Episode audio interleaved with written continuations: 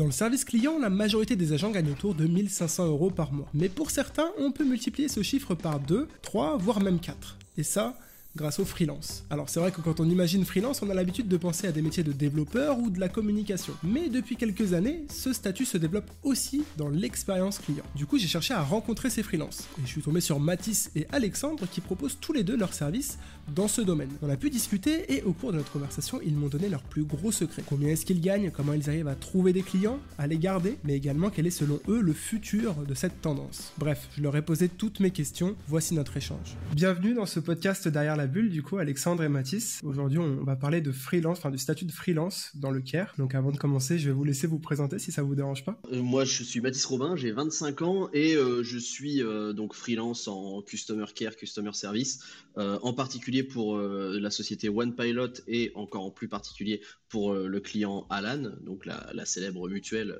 qui est euh, Licorne, je crois. Et à côté de ça, je suis aussi en CDI en plus de mon freelance euh, en tant que, chargé d'accueil et service client pour une autre société qui s'appelle Agaphone qui est spécialisée dans le service client par téléphone.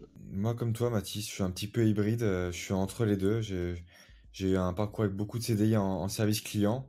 là, je viens de rejoindre un collectif donc depuis juillet 2022, donc un collectif de freelance customers. Mmh. J'ai fait un peu de freelance en service client en terrain donc répondre aux clients.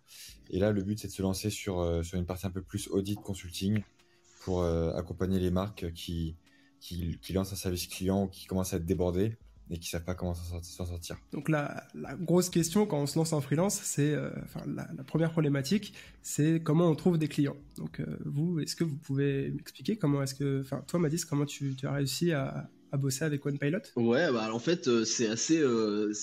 J'aimerais bien te raconter une belle histoire de euh, j'étais dans un bar et puis j'ai croisé un gars et puis machin et en fait non pas du tout. J'ai fait comme quand tu cherches du boulot classique. Ça peut paraître un peu bête mais c'est enfin en tout cas pour moi c'est ce qui a le mieux marché, c'est que je suis allé sur des plateformes d'emploi et en particulier Welcome to the Jungle qui est ultra efficace pour ça. Donc s'il y en a qui regardent le le podcast et qui, euh, cherche euh, des, opportunités Welcome to the Jungle, pour le coup, il y a vraiment des vrais trucs, c'est pas du, pas du blabla, c'est pas du bluff. Et euh, j'ai tout simplement paramétré des filtres assez précis de ce que je cherchais, donc avec du télétravail total pour moi, parce que comme je suis sur Caen, c'est un petit peu plus compliqué si on me demande d'être sur place à Paris, parce que souvent c'est sur Paris. Puis après, c'était voilà la rémunération aussi, si il le précise. Et après, j'ai filtré avec que des statuts freelance et tous les jours, je, fais un tour dessus, encore maintenant. Et dès qu'il y a une opportunité, j'essaie de rentrer en contact avec les personnes. Soit je contourne le biais de Welcome to the Jungle, parce que le problème, c'est que Welcome to the Jungle, c'est des inbox où les gens reçoivent dans l'inbox euh, euh, des pelletés de messages. Du coup, tu te vas avoir du mal à te, différencier des autres. Du coup, j'essaie de détourner un petit peu en retrouvant le contact sur LinkedIn ou un mail de la personne en charge des recrutements euh, pour la, la société qui était indiquée sur l'offre. Et puis euh, voilà, après, euh, en général, on rentrait en contact. Et puis euh, l'avantage du statut de freelance fait que tu, tu, te mets dans une position plus, plus légitime dans le sens où tu t'apparais plus comme un professionnel qu'un salarié qui, qui vient quémander un salaire, etc. Là, c'est plus, tu proposes des vrais services. Et du coup, c'est comme ça que ça s'est fait. Et puis, j'ai rencontré vachement de gens comme ça, des gens avec qui j'ai pas forcément travaillé. Hein. Il y en a même la plupart avec qui j'ai eu plein de bons contacts et avec qui on a, on a pu discuter de plein de, plein de trucs super intéressants, avec qui j'ai jamais travaillé, euh, j'ai pas généré euh, un seul euro avec eux. Mais en fait, de fil en aiguille, euh, on sait que ça peut-être mener à un autre, une autre rencontre ou à une autre rencontre, etc., etc. Mais voilà, c'est tout simplement la manière la plus basique.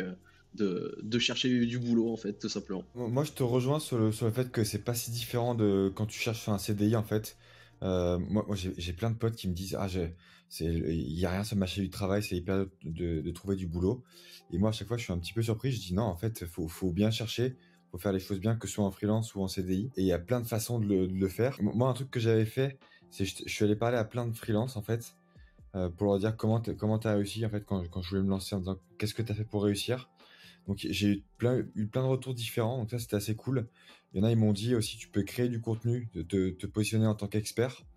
Mm. Euh, donc j'ai pas que contacté des personnes dans le, dans le customer care et, et customer success, mais dans tous les domaines. Donc euh, sur LinkedIn, de poster du contenu régulièrement, ça peut être intéressant. Mais là, il faut avoir une discipline parce que sinon l'algo te... Si tu, si tu euh, publies pas toutes les semaines, en fait, tu vas faire tu vas faire, je sais pas, 500 vues, 3 likes. Donc, est-ce que c'est utile Je sais pas. Un, autre truc qui est, moi, j'ai entendu plusieurs personnes me dire, c'est je suis sur Malte, ça marche très bien. C'est, ah je pense, c'est une des plus grosses. je sais pas si c'est une des plus grosses plateformes, mais je, en fait, j'ai pas mal de retours, donc je dis ok, je vais aller voir. En fait, tu te crées ton profit.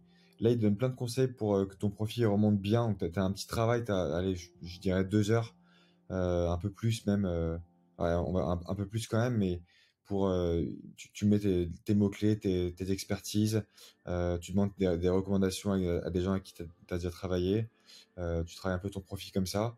Et ça, c'est ça c'est pas mal.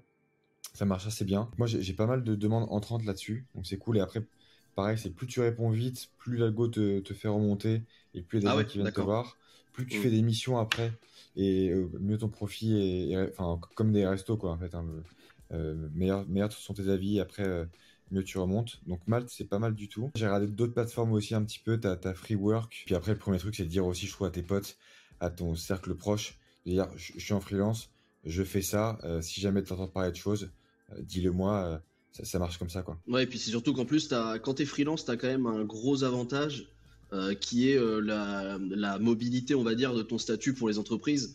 Ce qui fait qu'elles ont beaucoup moins peur de tenter en fait le coup parce que euh, tu vois par exemple le contrat que j'ai avec euh, avec Alan euh, et One Pilot en ce moment en 24 heures on peut le résilier tu vois d'un côté comme de l'autre. Donc évidemment toi en tant que freelance faut que tu te prépares à cette instabilité du travail mais après en fait faut aussi que tu joues cet argument là quand tu rentres en contact avec les personnes pour leur dire ça vous coûtera peut-être une journée de travail si à la fin ça se passe pas bien c'est pas très grave c'est clair et un dernier truc que je fais je sais pas si tu fais ça aussi en fait moi je vais voir les boîtes qui me plaisent où il y a des postes intéressants mais en CDI.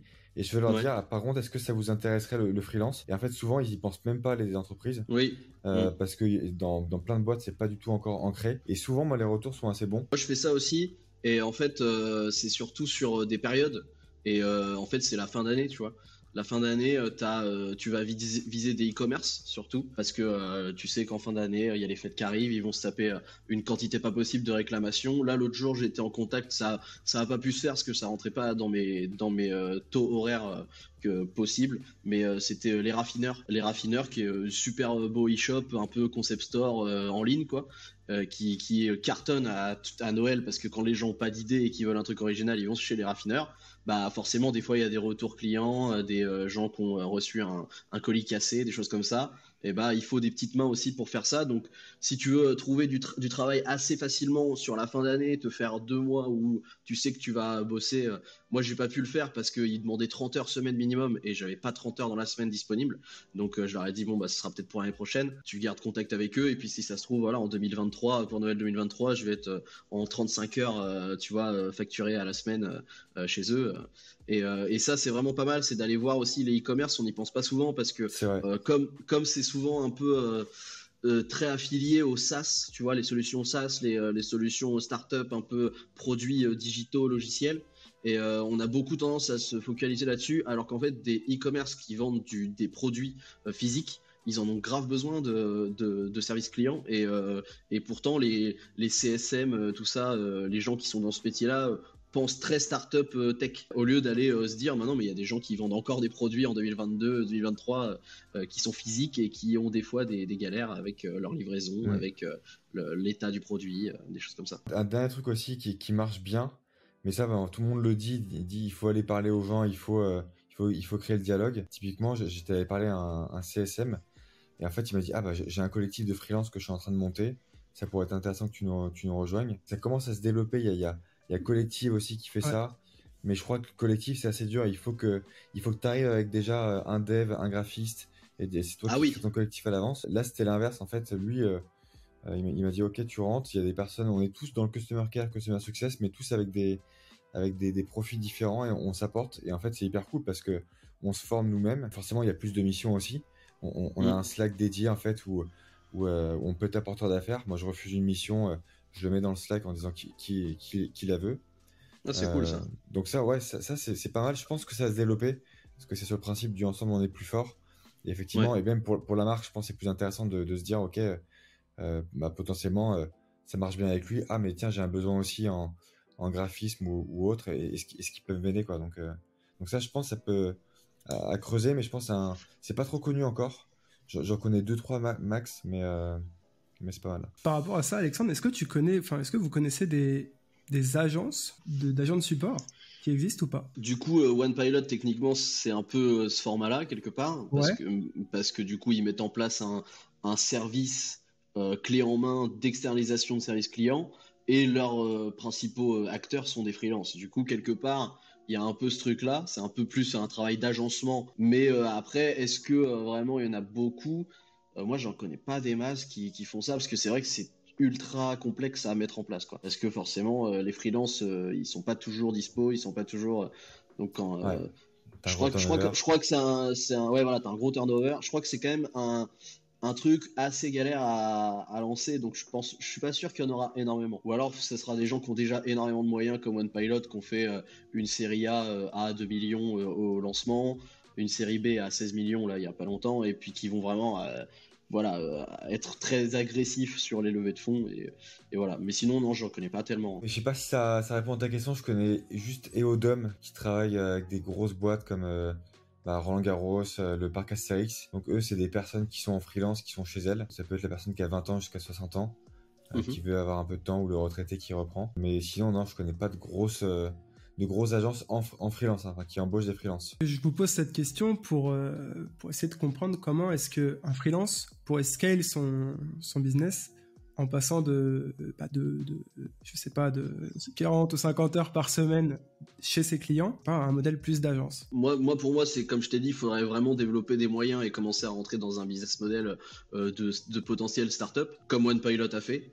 ou alors, sinon, effectivement, tu peux plutôt euh, faire un truc un peu hybride où euh, je pense que c'est ce que toi, Alexandre, tu vises, c'est-à-dire avoir un statut plus de consultant et du coup de faire marcher aussi ton network et, euh, et, un petit peu aussi ton expertise, mais pour plus de la mise en place de process que euh, du, euh, de l'exécution en fait. Pour moi, si tu veux scale, il faut, faut, réfléchir en disant bon bah en fait comment je fais grossir mon chiffre d'affaires et pour ça bah, il faut mieux se vendre en taux horaire. Et donc effectivement bah, pour ça il faut que tu puisses amener, amener des prestations en plus. Moi, typiquement c'est le calcul que j'ai fait en me disant bah ok ça, ça c'est mon expertise, comment je peux mieux vendre cette expertise? Et donc pour ça il faut faire du consulting euh, et puis en fait, il y a, en fait, y a plein de trucs qu'on a vu en service client. Comme c'est pas une, c'est plus des, comment dire, c'est du soft skills quoi. Donc tu te dis pas ah, ça, ça je peux le vendre. Et en fait, si en fait euh, en service client, tu vois plein de trucs où toi tu as une expertise, tu sais, tu sais comment le client va, va réagir, tu sais ce qu'il faut dire, pas dire. Et ça en fait, mm. ça se vend quoi. Donc pour moi, c'est plus euh, cette partie-là qu'il faut creuser bon, après avoir, euh, il y a des gens qui sont passionnés de ça, mais je pense qu'au bout d'un moment, tu fais le tour aussi, quoi. Tu réponds à, plein de personnes. Euh, tu as, vu à peu près plein d'environnements différents. Je pense que c'est intéressant pour toi de réfléchir à, dire comment, euh, comment je peux aller plus loin, quoi. C'est ça. moi, je pense qu'en fait, il faut que tu mettes en valeur le fait que, après, si, si tu en es capable, bien sûr, mais il faut que tu mettes en valeur le fait que si tu te mets à rentrer dans l'entreprise et à, répondre à des clients de manière régulière, et bah du coup tu vas être capable d'avoir l'analyse plus profonde de euh, comprendre à force de rencontrer des, problématiques comprendre comment les process vont être euh, fluidifiés tu vois et avoir le moins de friction possible dans le, parcours bah, d'un agent customer care. Et du coup leur, leur faire comprendre que s'ils te recrutent c'est pas juste pour que tu exécutes bêtement mais c'est aussi parce que tu vas effacer toutes les frictions possibles en remontant euh, des, problématiques et en affinant, tu vois. Et en affinant toujours ton mm. process. Et une fois que ton, ton process est affiné, eux, normalement, ils vont voir le résultat sur les performances de leurs autres euh, agents. Et là, ils vont comprendre que tu as, que as vraiment apporté un truc en plus que juste répondre à des, euh, à des messages chat, etc. Ok, génial. On reparlera de, de, toute façon un peu plus tard de la rémunération, comme tu le disais, Alexandre, et du, taux horaire, et également, si je me trompe pas, de, de tickets que tu, que tu fais, c'est ça, Mathis? Ouais, tout à fait. Euh, bah, ça dépend des boîtes, mais il y en a, c'est au ticket, ouais, tout à fait. Ok, donc on en reparlera un petit peu plus tard, mais juste avant ça, comment est-ce que, euh, comment est-ce que tu fais pour bien être intégré dans une boîte quand tu es freelance, que ce soit au niveau de, bah, voilà, de l'image de marque que tu, que tu représentes, du ton, etc. Alors en termes de ton, euh, de toute façon, t'as pas trop le choix, c'est vraiment eux qui vont te briefer. Enfin, en tout cas, moi, c'est à chaque fois ce qui se passe, c'est eux qui te briefent sur le ton, et toi, ton, ton métier, c'est de, c'est d'être leur visage et leur voix, donc tu dois absolument t'adapter et, euh, et exécuter euh, ce qu'ils ce qu'ils te demandent. Donc s'il y a du vouvoiement, s'il y a un, discours un peu plus chill ou un discours un peu plus rigoureux et, et, strict. Après, pour ce qui est du reste, je pense que le, le freelance a quand même une position un peu, un peu externe à, l'entreprise parce qu'il représente plein d'autres entreprises. Donc, je pense pas qu'un employeur qui emploie un freelance doit s'attendre à autant d'implication de, la part de son freelance parce que son freelance il, a une vie à côté, il a d'autres clients à côté et donc le principe c'est justement d'avoir quelqu'un qui est quand même un petit peu plus mobile dans sa manière de vivre, il va pas vivre avec la philosophie de vie de, de son entreprise, c'est pas possible parce que sinon il serait schizophrène en fait à la fin tu vois. Après ça dépend aussi je pense si tu as plusieurs clients en parallèle mais, mais pour moi je dirais aussi que bon moi je suis un gros partisan de la motivation en fait c'est comme, comme quand tu es en CDI en fait, la meilleure façon de t'intégrer, c'est de montrer que tu es motivé et montrer mm. et potentiellement que tu vas aller un petit peu plus loin que, que, que, tes, que tes fonctions. quoi. Mais ça, c'est pareil partout en fait. que C'est montrer que tu investi. Et, ouais, et je pense que si tu, si tu fais ça, en fait, bah, assez vite, il n'y a plus de notion de statut en disant lui, est-ce qu'il est CDI ou est-ce qu'il est freelance. Tu vois, d'ailleurs, il y avait, il y avait une boîte où, j'ai testé ça. On savait même plus qui était freelance, qui était. Euh, tu apprenais six mois après que la personne était en, était en, free, alors qu'en fait, elle était. Euh, Investir connaissait euh, les rouages de la boîte par cœur. Donc pour moi, c'est plus ça. Euh, c'est montrer en fait que tu es aussi impliqué. Et après, euh, je trouve aussi, moi, le, truc qu'il faut rajouter, c'est aussi à la boîte de faire des efforts. Ça, tu le sens souvent un petit peu à l'entretien, quoi. Si c'est voilà, c'est mes conditions, puis tu acceptes où tu, où, tu pars, ou d'autres où il y a un petit peu de négo. Sur, bah, souvent, tu vas arriver forcément avec, tu vas dire, moi, je vais être en 4-5e, je veux un équipe de vie pro-perso, je pense, la plus attente là-dessus en freelance. Si tu sens que la boîte elle est ouverte à ça, c'est bon signe. Et il y a des boîtes qui le font de façon intelligente ou euh, euh, très, très clairement des, des, des, événements d'entreprise, des séminaires, ils vont inviter les freelances.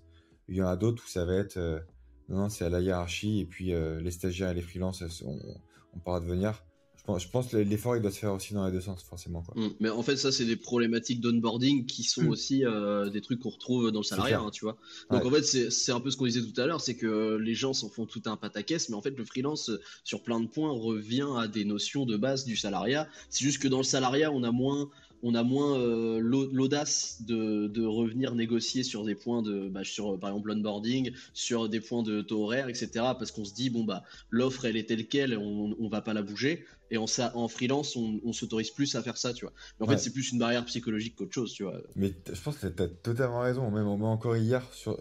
j'ai répondu à deux offres, une en CD, une en, freelance, les deux en présentiel. Il y en a, celle en free, j'ai dit, euh, est-ce que c'est quoi la marge de négo pour euh, de négociation pour, euh, pour du télétravail. Alors que le CDI, tu vois, psychologiquement, j'ai même pas essayé de négocier. En disant, bah la, règle, la, règle, est pareille pour tout le monde. Alors après, peut-être qu'il y a aussi la plus-value de la stabilité de l'emploi qui fait qu'on se dit qu'on a peut-être moins de, moins de poids de négociation. Mais en vrai, c'est un peu dommage de s'y, de s'y plier euh, parce que qui ne tente rien à rien, quelque part aussi. Mm. Justement, par rapport à, cette période d'onboarding pardon, dont tu parlais, Mathis, euh, mm. Comment ça se passe concrètement quand, quand, tu interviens sur des missions ponctuelles? Parce que tu peux pas avoir, euh, j'imagine, une semaine de, préparation pour bien euh, t'acclimater au, code de la boîte. Donc, euh, est-ce qu'il y a, que tu reçois un document? Comment ça se passe concrètement? Bah en fait, ça c'est vraiment le truc qui fait que je pense que tout le monde peut pas faire du freelance sur du service client. C'est que entre guillemets, faut être très très vif à très vite euh, être capable de comprendre euh, comment ça fonctionne, quels sont les grands, les grands axes que tu vas retrouver en problématique euh, de la part des, clients que tu vas gérer. Parce qu'imaginons tu as une mission qui va durer deux mois sur les périodes de Noël, comme je disais tout à l'heure par exemple. bah en fait il va falloir allez en, max une semaine voilà grand max une semaine et, et, quand je dis une semaine c'est cinq jours pas pas sept grand grand max une semaine il faut que tu sois à peu près opérationnel sur tous les cas de figure que tu puisses rencontrer. Quoi. Et du coup, ça, c'est vraiment la difficulté qui fait que je pense que tout le monde ne peut pas le faire. C'est qu'il faut une certaine euh, vitesse de, d'appréciation et de, compréhension du, système euh, qui, est, euh, qui, se travaille parce que plus tu vas rencontrer des environnements, plus tu vas choper des mécanismes et plus tu vas faire du mimétisme en fait entre chaque, chaque boîte que tu as rencontrée, tu vas te dire ah bah tiens, dans la boîte précédente ça marchait à peu près comme ça, si je fais une analogie avec leur système à eux, c'est pas le même produit, c'est pas le, euh, même système, mais en fait, euh, je peux adapter euh, certains termes et puis reprendre les mêmes, expressions, les mêmes façons de tourner les choses, quoi. Donc ouais, c'est vraiment, faut réussir à être assez rapide à, à, choper le, le, truc. Et ça, c'est clairement des exercices de logique de base. Enfin, c'est quasiment mathématique en fait, tu vois, à ce stade-là.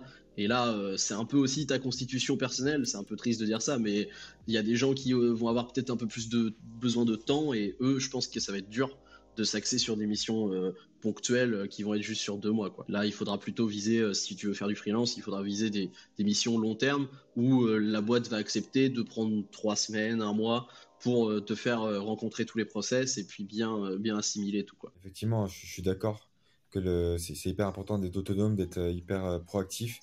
Et au mm. début, quand tu vas être lancé dans le bain, tu sais, je pense peut-être plus en freelance, euh, tu vas te lancer dans le bain comme ça sans trop de formation. Il faut que tu ailles chercher les infos par toi-même. Il faut que, faut que, faut que tu aies envie de comprendre en fait euh, comment, comment ça fonctionne. effectivement, potentiellement, ça c'est le cas. Tu as, accès à moins d'outils, à moins de, moins de choses en interne. Donc tu peux, c'est plus dur de comprendre ce que le client voit et ce que le client a à faire. Donc peut-être qu'il faut être. Euh, moi, je, je, sais que. Bah, et, au DOM, ils n'avaient pas accès à, à, à des fichiers qu'on avait en interne. Et donc pour eux, c'était beaucoup beaucoup plus compliqué quand le client arrive avec une question euh, pour lui réinitialiser son mot de passe. Des choses comme ça euh, très bêtes. Il faut être un petit peu mm. proactif et aller sur le site, euh, cliquer sur mot de passe oublié comme, comme aurait, fait le client. Donc je pense qu'il faut être autonome et, et débrouillard là-dessus, c'est sûr. En fait, faut, je pense qu'il faut savoir improviser au début.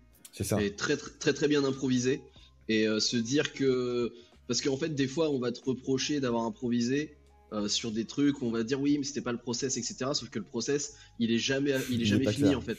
Non mais c'est au-delà au-delà qu'il soit pas clair c'est qu'il est jamais fini le process. Parce que il y aura toujours un moment où dans ta dans ta knowledge base donc dans ta base de connaissances tu n'auras pas le process qui est adapté pour euh, pour la situation sur laquelle tu es tombé. Parce qu'il y a des fois il y a des situations où tu te dis mais waouh j'aurais j'aurais pu essayer de tout préparé, jamais j'aurais pu imaginer que je serais tombé sur une situation comme ça, quoi. Et du coup, bah là, il faut aussi savoir euh, laisser une place à l'improvisation, à faire en sorte que cette improvisation-là te fasse retomber sur tes, sur tes pattes à la fin, et surtout, et c'est là que l'expertise euh, du, freelance qui, est qui va chercher plus loin est intéressante, c'est que cette improvisation-là mène à une solution potentielle si on retrouve euh, cette problématique plus tard, tu vois.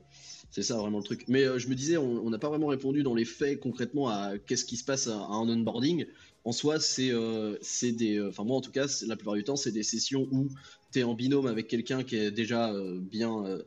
bien comment dire bien préparé et puis qui connaît déjà le métier et tu vas te confronter à des à des messages à des mails et puis tu vas te connecter sur l'intercom sur le Zendesk et puis là tu vas tu vas manger des trucs euh, à fond, à fond, à fond, essayer de le faire, et puis il y a la personne à côté qui est là, qui regarde un peu si tu arrives à saisir euh, bah, qu'est-ce qui, euh, qu'est-ce qui, qu'est-ce qui demande, qu'est-ce qui se passe, quelle est, la problématique, puisque souvent le client sait pas vraiment c'est quoi son problème, par exemple comme, comme tu disais des problèmes de connexion, etc. Ça peut être là, là on peut rentrer carrément dans du customer support, tu vois, où vraiment tu vas commencer à essayer de te dire bon bah ça se trouve il a juste mal tapé son mot de passe, mais en fait non, si ça se trouve il y a la, base de données qui est corrompue, et là, bah, du coup, il faut que tu apprennes à remonter euh, euh, les, problèmes au service du tech euh, support, etc. C'est plein de choses comme ça. Et en général, sur les premiers jours, tu auras quelqu'un qui est avec toi. Bah, la plupart du temps, c'est sur un, Google Meet, tu vois, un truc comme ça. Et, qui te qui t'observe et puis qui à chaque fois te rectifie et te remet dans le dans le bon chemin et puis au bout d'un moment il te dit bon bah moi je vais devoir y aller j'ai du boulot je te laisse faire et puis si t'as des questions tu reviens quoi et c'est vraiment faut juste manger du ticket quoi faut manger du ticket, manger du ticket. Et puis voilà. C'est la meilleure des écoles, ça. C'est ça, exactement. et donc du coup, la rémunération se fait au ticket, c'est bien ça, si je comprends bien, en règle générale, c'est là-dessus. Ouais, tout dépend. Tout dépend. Moi, je sais que euh, One Pilot, c'est au ticket, mais après, euh, les, toutes, les autres, euh, toutes les autres missions que j'ai faites ponctuellement et tout, ça a toujours été au taux horaire. Mais par contre, One Pilot, c'est au ticket avec Alan. après, c'est un petit peu c'est pas c'est pas un mode de rémunération facile parce que du coup euh, si t'es moins performant que t'es fatigué que t'es un peu malade etc et que euh, tu commences à avoir un peu la tête embrouillée machin euh, tu vois bien que bah ton salaire sera pas la même le même à la fin du mois juste parce que du coup t'as fait un peu moins de tickets etc donc ça c'est un peu la problématique c'est pour ça qu'il y a des personnes qui, qui, disent au téléphone faites un email c'est pour faire créer un ticket en plus. C'est oui. Ça y est je comprends pas comment je comprends pas comment ça marche. C'est ça, euh, bien sûr, parce que eux, eux, quand ils closent le ticket, ils prennent, euh, ils prennent, euh, ils prennent un petit billet quoi à chaque fois. Le problème, c'est qu'en fait, les tickets, en tout cas chez OnePilot, c'est un peu le truc que je leur reprochais, c'est que du coup, les tickets, en fait, si tu veux, pour comprendre le système, il faut s'imaginer que tu es un livreur Uber Eats quelque part et qu'un ticket est une course, tu vois. Le problème, c'est qu'un livreur Uber Eats, plus sa course, sa course est loin et, et difficile, plus sa course va être rémunérée. Là, en l'occurrence, les tickets, ils sont tous au même tarif. Sauf que tu as, des tickets, ça va être genre quelqu'un qui pose une question bateau où tu as juste à aller dans la knowledge base, où limite il y a la réponse sur le site, tu vois. Limite dans la FAQ du site, il y a la réponse. Tu lui copie-colles la, réponse de la FAQ, tu lui envoies, et ça, se trouve, ça suffira largement, tu vois. Et il y en a d'autres, ils vont arriver avec des problèmes de fou, où tu vas devoir faire une escalade, où tu vas devoir euh, commencer à rentrer en contact avec le, tech, etc. Et au moment où tu vas close ton ticket, tu seras payé autant que le ticket qui était, euh, qui était super facile, tu vois. Et donc ça, c'est un peu la problématique qu'il y a en ce moment, je trouve. Et en même temps, c'est difficile de quantifier la valeur d'un ticket quand il arrive. C'est pour ça que eux n'arrivent pas vraiment à, à te varier la valeur, tu vois. Euh, je pense qu'il y aura peut-être des IA plus tard qui vont, euh, parce que là, il y a déjà des IA très performantes. En tout cas, avec Alan, ils sont vraiment très, très, très, très c'est très poussé quoi. L'intercom a quasiment mis dans l'inbox qui correspond juste en lisant le, contenu. Il t'a mis un petit peu des pistes de quelle est la réponse possible, etc. Enfin, ça va super loin. Donc je pense que plus tard, il y aura peut-être des IA qui pourront affiner le prix d'un ticket et d'un autre selon euh, ce qu'ils voient comme difficulté. Mais malheureusement, c'est le gros problème actuel. C'est que quand tu es payé au ticket, ton ticket sera pas forcément à la valeur que, va représenter le travail que tu as fourni dessus. Quoi. Mais, mais tu, vois, je, suis même. Je, sais pas si Alan est au courant. Enfin, si, forcément, ils sont au courant de comment ça marche. Mais je sais pas s'ils sont d'accord avec ça, tu vois, en disant. Euh, quand OnePilot va voir Alan en disant nous on les paye au ticket, OnePilot forcément ses prestataires ils ont des enjeux de rapidité euh, mais tu vois, je suis passé dans peu de services clients où, euh, où en interne, tu étais incentivé au ticket. Parce que ça, forcément, c'est la course à la rapidité.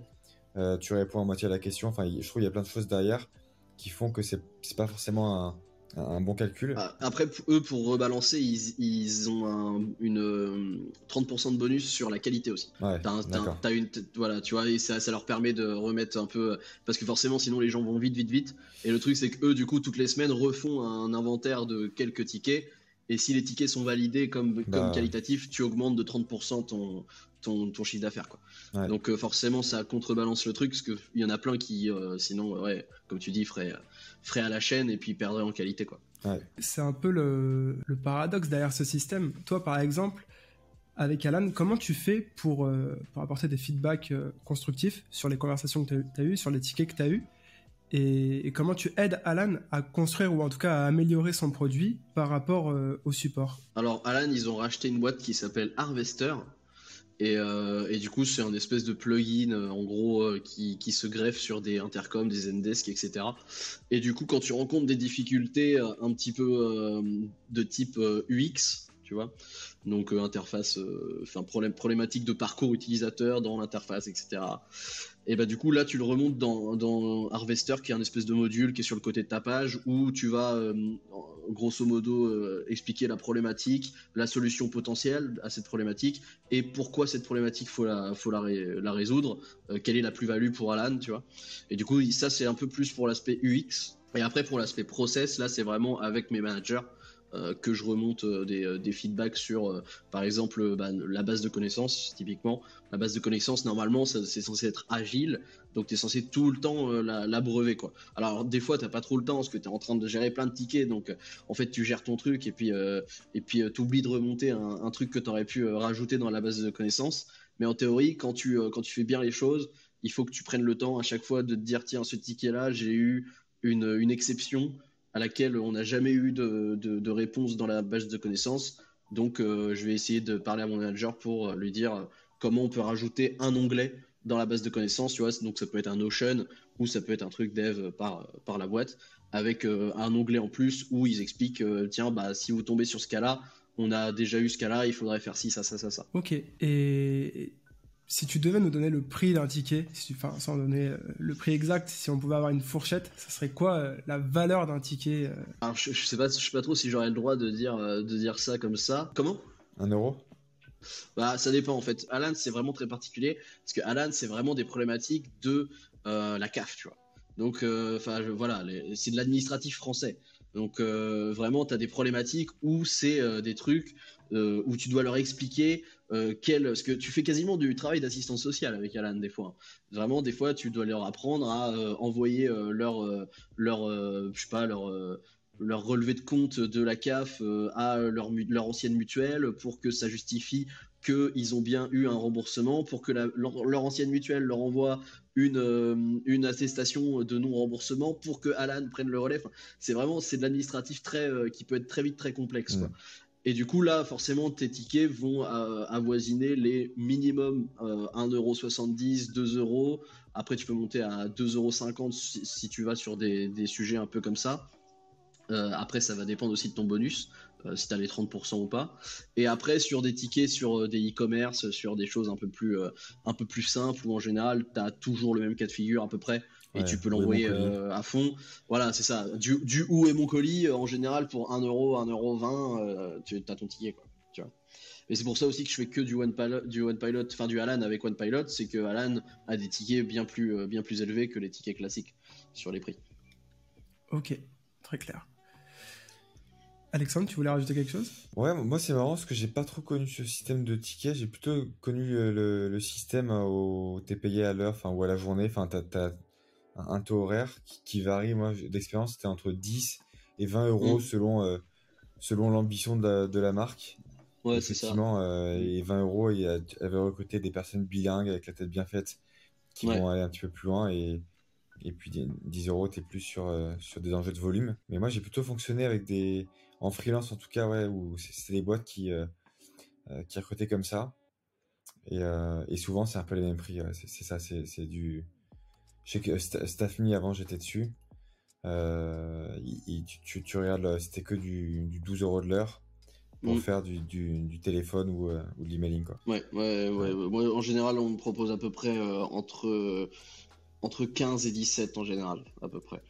C'est toujours ça. Mais après, parce que moi, je suis assez chiant sur les. Quand c'est du taux horaire, euh, j'essaie de les, de les, pousser à fond et je refuse beaucoup, même quand j'ai un peu de place, parce que du coup, je, peux me le permettre, comme j'ai comme j'ai un CDI euh, sur euh, des horaires de soir à côté. Du coup, je peux me permettre de refuser et je, je refuse beaucoup quand quand, quand ils ont tendance à trop gratter sur les prix parce que c'est un, un, milieu où ils essayent vraiment très vite de gratter sur les prix et sur du freelance c'est pas très honnête parce qu'un freelance il a l'URSAF à la fin euh, quand t'as pas d'acre, euh, enfin de, d'aide, euh, t'as as du 22% d'impôt rien que par l'URSSAF. Enfin après voilà, tu as toutes les dépenses de base, ton, ton équipement c'est ton propre équipement, tu payes ta connexion internet, tu payes ton électricité. Enfin voilà, c'est compliqué de, vivre vraiment bien à 100% en freelance quand, quand on te propose du bah, 12 euros de l'heure, c'est impossible en fait c'est pas possible. Parce que 12 euros de l'heure, si tu enlèves les 22%, euh, en fait, tu arrives à un, petit SMIC, euh, en gros, euh, sachant que tu, tu cotises pas pour la retraite, enfin, tu cotises très mal pour la retraite. Tu as, une caisse d'allocation qui est assez, qui est assez, assez galère, on va dire, sur le freelance. Et en plus de ça, tu cotises pas pour le chômage, je crois, ou alors c'est un peu plus, un peu plus aléatoire que ça. Enfin, c'est pour ça que c'est assez, c'est assez pernicieux parce qu'il faut pas non plus trop trop accepter n'importe quoi parce que je pense que ça peut être vite un marché où après ça va être un peu de l'esclavage moderne entre guillemets hein, entre grosses guillemets bien sûr mais dans, dans le fait de précariser de plus en plus le métier aussi quoi. Ah, après souvent là je digresse mais euh, je trouve c'est une bonne ça peut être une bonne opportunité pour entrer dans des boîtes ou sinon tu sais quand tu sais que les process sont hyper longs euh, et puis forcément il y a peut-être plus de concurrence et en fait là au moins tu te dis bon c'est moi qui dois faire mes preuves mais souvent moi j'ai eu plein de fois des, des freelances euh, avoir des propositions derrière. Euh, moi, j'ai déjà fait ça aussi d'ailleurs, et, ça, marche très bien en fait. Donc ça, ça, peut être cool. C'est sûr qu'à 12 euros de l'heure, ton calcul, il va être aussi de, dire, bon bah ok, je me donne 2-3 euh, mois, je, me bute, et puis après, je vois si, ça peut déboucher sur...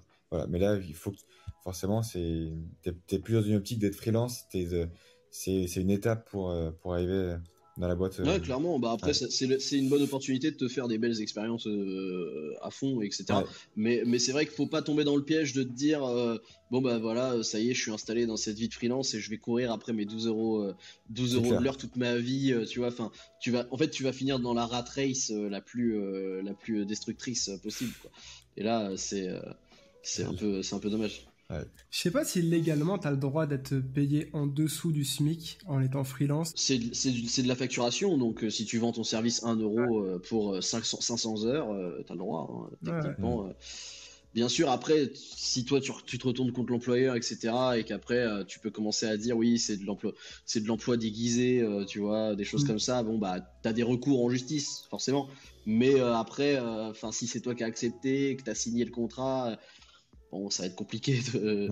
après, le mec qui accepte 5 euros de l'heure, il est solide. Hein. bah c'est ça. Ceci dit, il y, y, a des trucs de fou. Hein. Quand tu vois euh, le marché euh, du euh, délivreur, délivreur Uber Eats, Deliveroo aujourd'hui, Euh, t'as des mecs qui, qui, qui font des, euh, qui font des comptes pour des euh, livreurs qui n'ont pas leur Mm. papier et qui, les, qui leur prennent 70% de Ouais. la recette. Enfin, c'est incroyable, tu vois.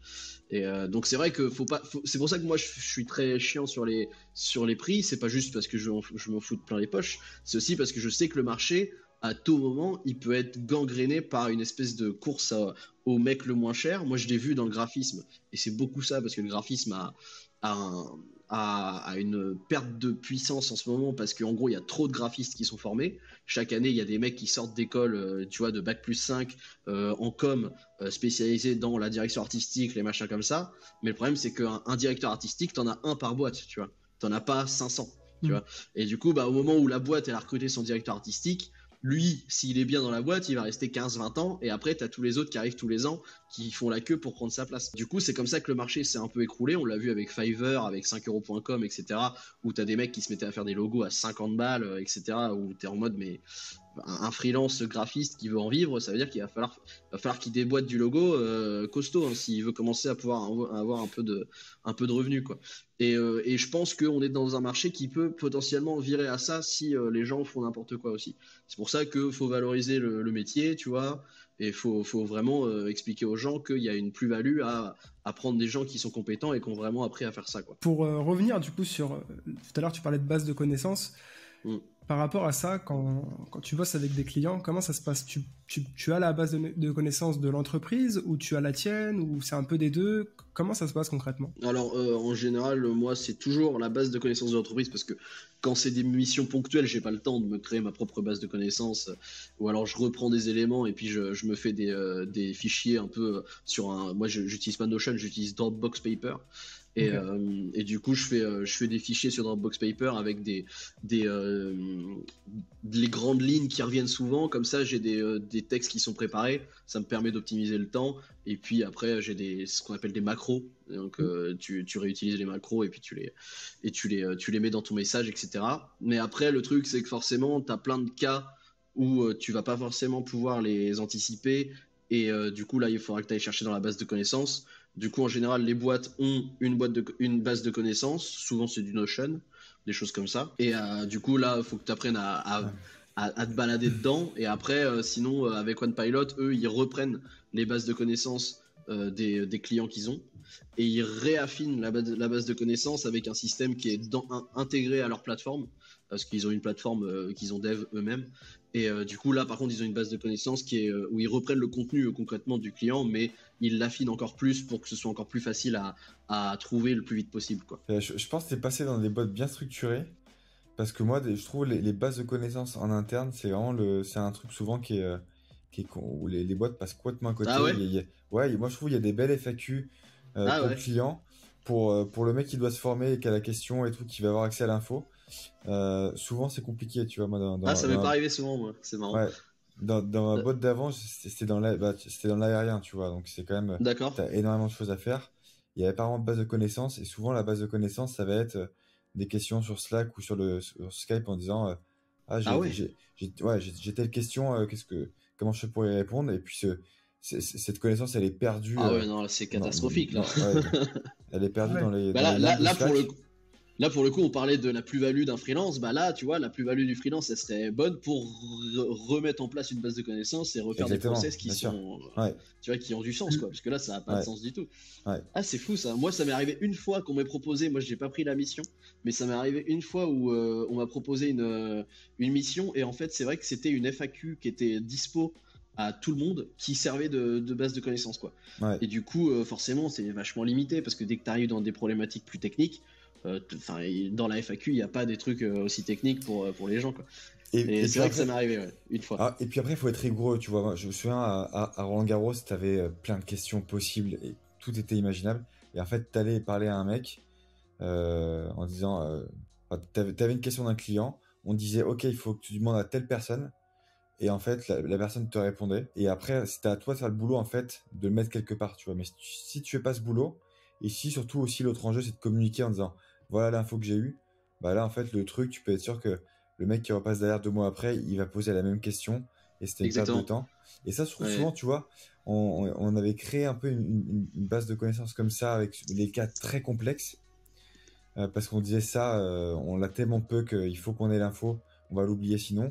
Mais les questions un, peu plus récurrentes, alors là, c'était c'était c'était n'importe quoi. Donc, mais effectivement, sinon, moi, je trouve un truc où je te rejoins, c'est pour moi la meilleure des bases de connaissances, c'est l'historique. Et l'historique, c'est les, les réponses c'est les macros.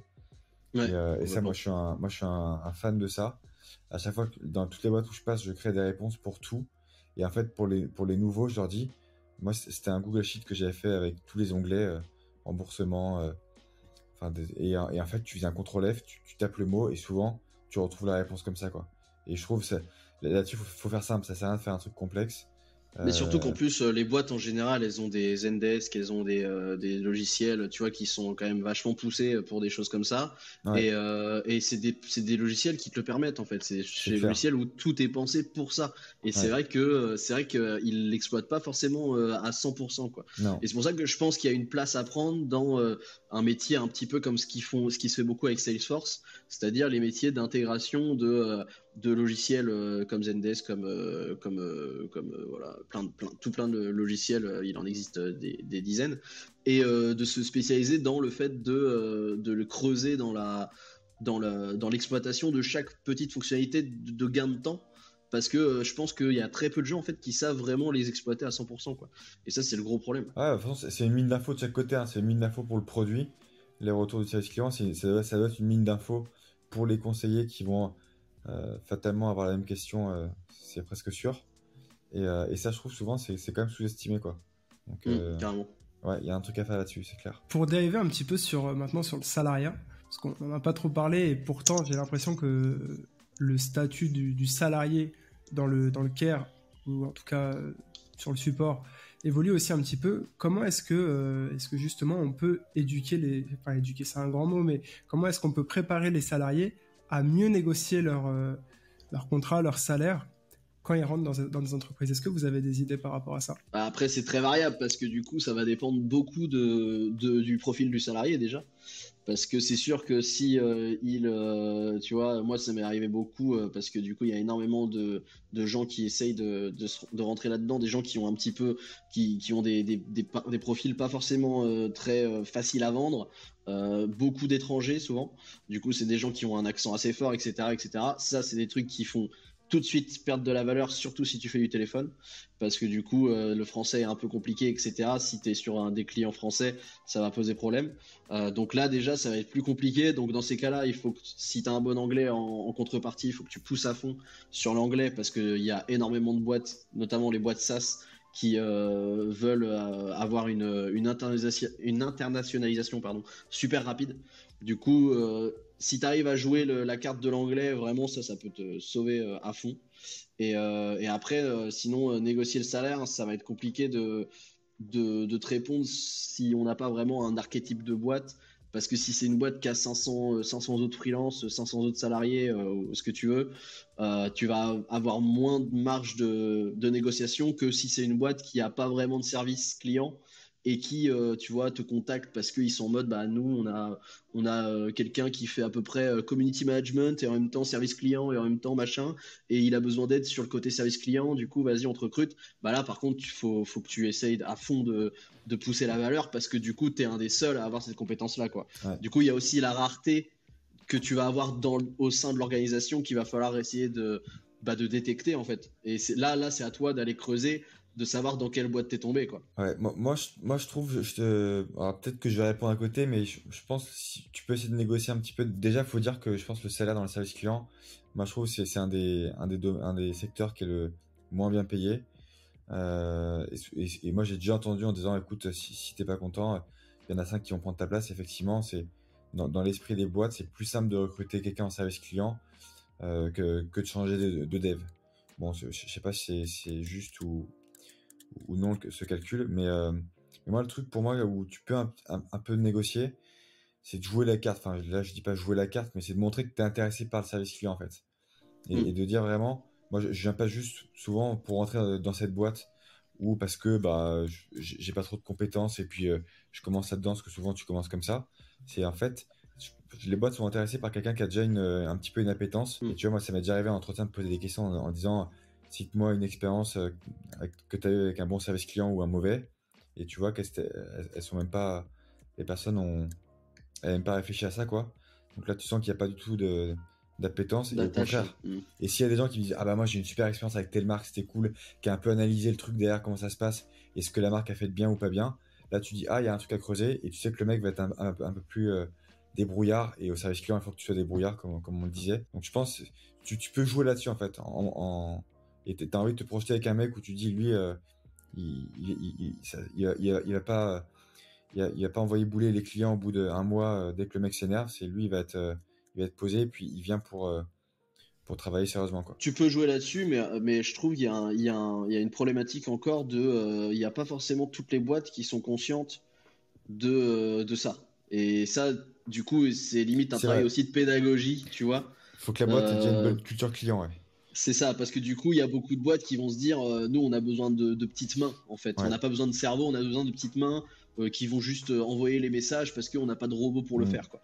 Et euh, si limite s'il y avait un robot qui pourrait envoyer euh, les, réponses parfaites, il le ferait. Et, c'est les mêmes boîtes qui s'énervent quand les mecs répondent mal et. C'est ça exactement.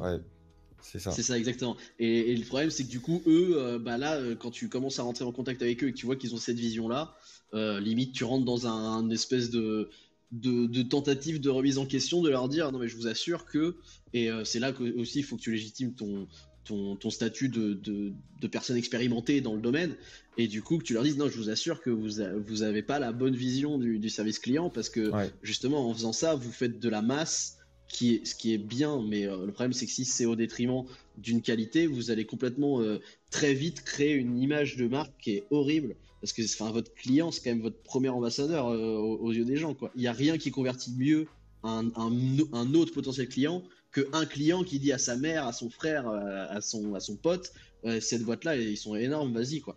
Et euh, ça, c'est une balle dans le pied qui est incroyable, que je ne comprends toujours pas en 2022 qu'il euh, y ait encore autant de boîtes qui n'aient pas compris ça. Et je pense qu'il y a aussi, euh, un peu pour revenir à ce qu'on disait sur la création de contenu, il y a peut-être aussi un truc à faire là-dessus, où il y a vraiment une pédagogie à avoir. Du coup, ce que tu fais aussi est super intéressant, Léo, pour ça.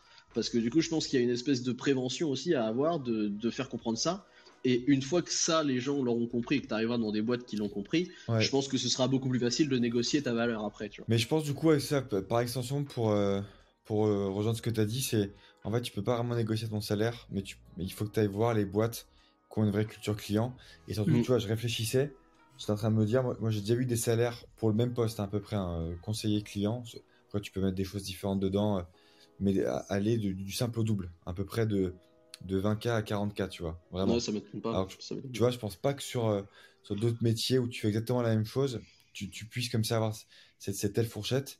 Donc en fait, il faut que tu vises les boîtes qui ont une vraie culture client et qui ont compris qu'il faut investir dedans en fait. Et que si tu n'investis pas dedans, en fait, euh, bah, tu auras des mecs euh, qui s'en foutent et qui feront le, minimum. Donc je pense que il faut que tu ailles, en fait, faut demande le salaire en entretien et puis tu, tu seras très vite fixé, je pense. J'ai une dernière question à vous poser par rapport à tout ce qu'on vient de dire et, puis un peu pour, pour se projeter. Pour vous, ça serait quoi les, tendances dans le care par rapport aux, façons de travailler justement? Que ce soit avec le statut de freelance qui pourrait ou non se développer. Euh, tout à l'heure, on parlait d'un modèle qui tend vers euh, celui des coursiers euh, de Ride Deliveroo, etc. Mm. Comment est-ce que vous imaginez, vous, ce, secteur dans, je sais pas, dans 5-10 ans? Moi, pour le coup, pour avoir vu, euh, pour avoir vu l'évolution de One Pilot qui va très très vite, qui, euh, qui est une boîte qui a été créée en 2020 et qui euh, a pour objectif d'être rentable en 2023 ou 2024, tu vois, ce qui est super rapide quand même dans, en termes d'évolution. Je vois bien qu'il y a quand même un gros, gros, gros avantage pour les employeurs à faire beaucoup, beaucoup de freelancing. Euh, je vois bien aussi que quand tu vas chercher du freelance sur Welcome to the Jungle, par exemple, il y a énormément d'employeurs qui adorent privilégier ça par rapport au CDD, tu vois. Donc euh, en vrai, je pense que euh, les, les, employeurs qui ont, le, qui ont le, dessus, on va dire, sur les, sur les employés, vont profiter de ce statut pour booster un peu le freelance, je pense. Je pense qu'il y en aura de plus en plus. Malheureusement, comme je disais tout à l'heure, c'est que on peut arriver dans une uberisation du système freelance euh, et, enfin du système euh, service client. Et ça peut poser problème sur euh, la précarisation du métier quoi. Et surtout ça peut aussi forcer enfin forcer pousser des, des, sociétés à se dire tiens je peux avoir des freelances pour pas très cher qui sont pas forcément super compétents mais bah ça me permet d'avoir un service client qui tourne à peu près et qui me coûte pas cher du tout. Et j'ai peur qu'il y en ait certains qui n'aient pas la, la, la, culture, comme on disait, du, la culture client suffisante pour se dire non, euh, je vais pas, euh, je vais pas me laisser euh, attirer par la facilité et je vais essayer d'aller chercher des trucs plus, plus compétents, des, personnes plus compétentes et des systèmes plus compétents. Donc je pense que ouais, le freelance va, va se démocratiser. Maintenant, la question c'est comment il va se démocratiser. C'est est-ce qu'il va se tourner plus vers la facilité ou est-ce qu'il va se tourner vers la qualité? Bon, l'histoire nous a montré que la facilité est souvent, a souvent bien plu à pas mal de gens, malheureusement. Du coup, c'est pour ça que je me méfie, euh, comme je disais tout à l'heure, sur euh, les prix, etc. Je euh, faut faire attention aussi. Je pense que il y a de plus en plus de boîtes, effectivement, qui se mettent en freelance sur le, service client et qui n'avaient pas pensé avant. Et moi, en parlant, parfois, j'ai des amis qui, sont dans des services clients, dans des grosses boîtes et, ils me disent comment je peux faire? J'étais problématique sur, sur, mes équipes et je dis bah t'as testé le freelance. Il y en a plein qui pensent pas encore, mais ça commence à arriver. Et après, je pense que surtout en service client, le, freelance, ça devient un petit peu une façon plus souple de, faire une période d'essai. C'est-à-dire mm. que c'est. après, peut-être c'est parce que je connais très bien ce métier et beaucoup moins les autres, mais je trouve, tu, tu te trompes en service client, ça peut être, euh, ça peut être assez dramatique. Tu as une personne qui, se met, qui fait défaut d'orthographe, qui répond mal au client, c'est dur de s'en séparer. Et en fait, c'est un, une épine dans ton pied parce que tu sais que bah, du coup, elle, euh, les autres sont moins motivés. Enfin, elle va, elle va tirer tout le monde vers le bas le service client, je trouve, c'est quand même c'est une sorte d'équipe, quoi. C'est on est tous ensemble.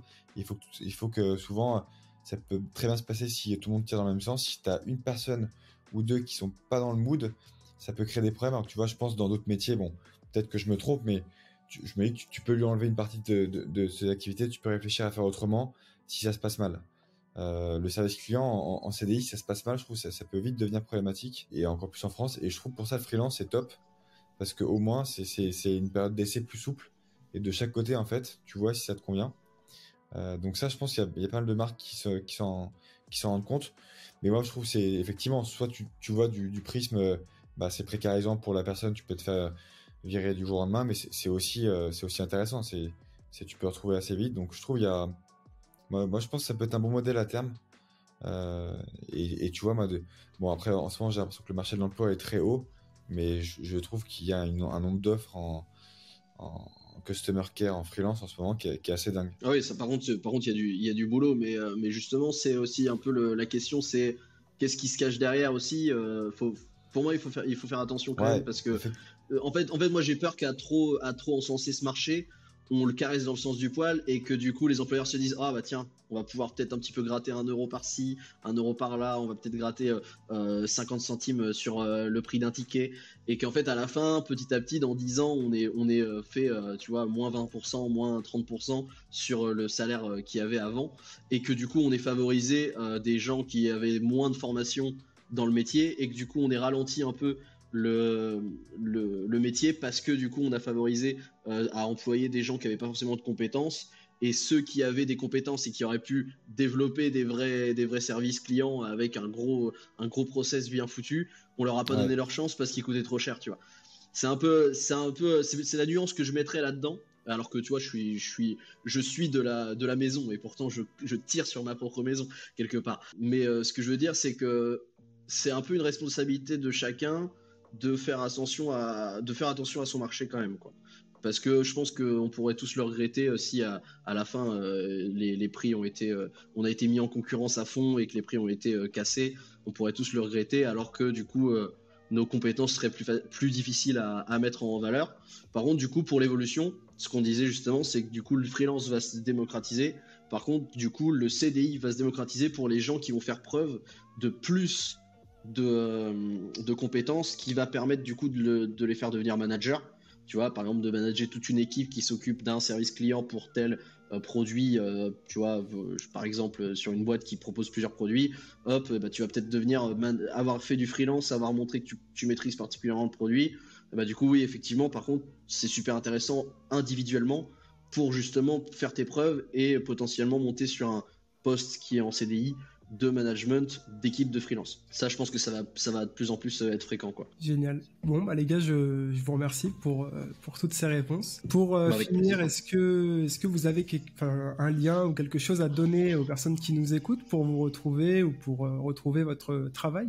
LinkedIn, hein, je crois. Hein. non, moi, c'est Mathis Robin sur LinkedIn. Ah, on, on, aimerait bien te dire qu'on a écrit des bouquins et que, que tu peux nous retrouver sur, sur ta chaîne YouTube, mais non, c'est faux. Mais oui, moi, pareillement, sur LinkedIn, j'essaie de répondre à pas mal de personnes parce que je, trouve c'est bien de, de, donner et de recevoir euh, là-dessus. Et, sinon, moi, petit aparté, mais, un, je, fais de la pub euh, gratuite, mais euh, tu as un podcast sur le service client qui est pas mal, c'est Marine Deck qui, qui ah, interviewe des. Ouais, bah, c'est assez cool, elle, a repris. Elle fait d'autres choses à côté, mais c'est des interviews de, de personnes dans le service client. Là, récemment, je sais qu'elle a interviewé quelqu'un de chez Doctolib. On a des, cool.